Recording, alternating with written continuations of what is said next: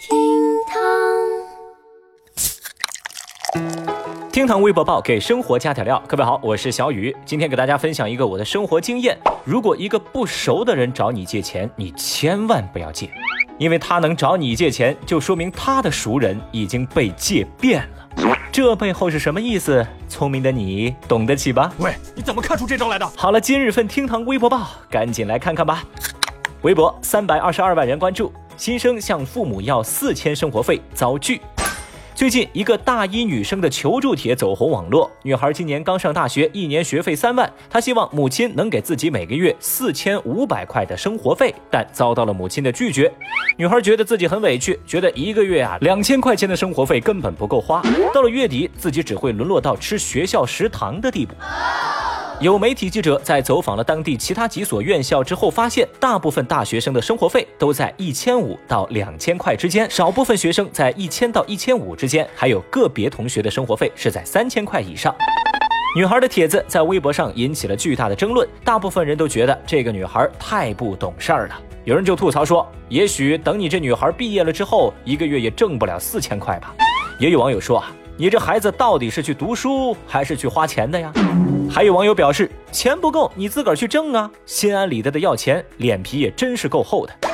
总的来说，微博网友们普遍认为，生活费这件事情啊，是要根据自己的家庭情况来的。有钱的就多给点，钱少的你就少用呗，这就对了。其实说到这儿呢，小雨我就有个疑问呢，怎么到了九零一二，都还有人觉得爸妈的钱是大风刮来的，网贷的钱是不用还的呀？哎，我看你们呀，就是缺少社会的毒打，神经病啊！那么正在听节目的您，又觉得大学生每个月要拿多少生活费才算是正常呢？节目下方评论区一块儿来说说您的看法吧。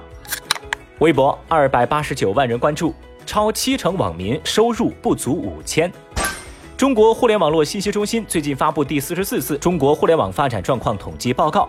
报告指出，截止到二零一九年六月，中国网民规模达到八点五四亿，用户月均使用流量七点二个 G，其中百分之四十五点五的网民是三十岁以下的年轻群体，本科以下学历不含本科网民占比为百分之九十点四，而月收入在五千块以下的网民合计占比超过七成。哦，超七成网民月收入不足五千，这个热搜词条瞬间。间登上了微博热搜榜，绝大部分网友非常认同报告的结论，有人大呼真实，太真实了；有人同意网民收入其实并不高，有人赞同网民学历确实差。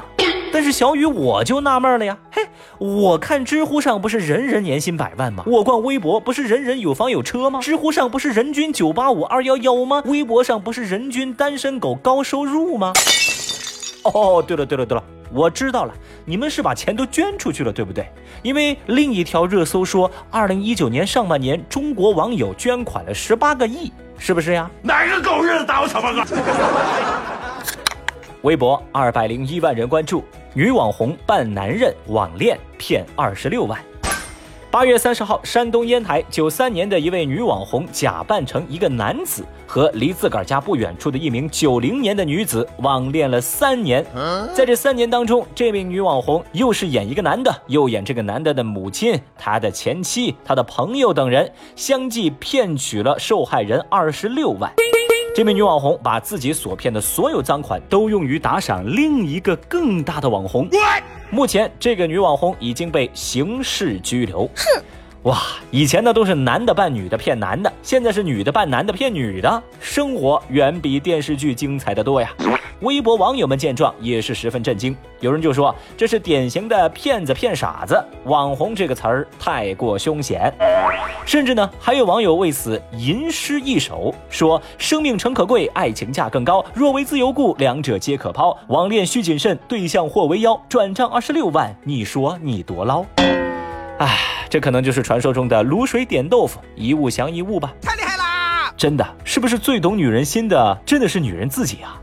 只是小雨我在想啊，这个女网红又扮男的，还扮自己的母亲、前妻、朋友，喂，现在网红行业门槛这么高吗？一人分饰多角，还得给自己写剧本您这演技秒杀小鲜肉啊！可怕可怕！我不能想象。正如网友们所说，男扮女骗男，女扮男骗女。果然，只有男人才懂男人，女人才为难女人呐。Oh no！小雨，我就希望啊，大姐你出来之后呢，能写一本撩妹手册。我觉得咱男生真的很需要啊。喂，能不能别想这些奇怪的东西啊？微博一百八十九万人关注，骑马成新疆学生必修课。继内蒙古小同学骑马上学之后，新疆学子也放弃了自我的掩饰，开始骑马上课喽。在九月二号，新疆阿勒泰市万名少年上马背特色体育课堂启动了，这意味着学会骑马、练习马术成为阿勒泰市所有适龄中小学生的必修课。Amazing！对此，微博网友们纷纷表示。新疆的同学都发马了，四川的同学什么时候发熊猫啊？那我们甘肃人是不是真得骑骆驼？山东人到底会不会开挖掘机啊？贵州的必修课是不是做老干妈呀？听说在云南年满十六岁可以领一只大象哦。那咱东北人不能输啊！要不以后把二人课改成上二人转呗？你去你的！而新疆网友则表示：“你们这个我啊我我不解释了，我太难了。”哎呀。看到网友们这么会玩梗啊，我觉得新疆网友确实太难了。但小雨我就寻思呀，会不会在开学一个月后的马术课上，数学老师走进教室说：“呃，马术老师家里有点事儿，这节课呀，咱上数学。”你能想象我的那种开心吗？我不能想象。微博一百一十七万人关注，打盹儿的最高境界。最近，在浙江台州仙居县河中漂浮着一名男子，路人以为这是一具浮尸，于是选择报警。民警赶到现场之后，尝试下水捞人，没想到这漂浮在水面上的男子自己从水中站了起来。上岸之后啊，男子告诉民警，因为天气太热了，所以就想躺在水里纳凉，结果躺着躺着自个儿困了，也就睡着了。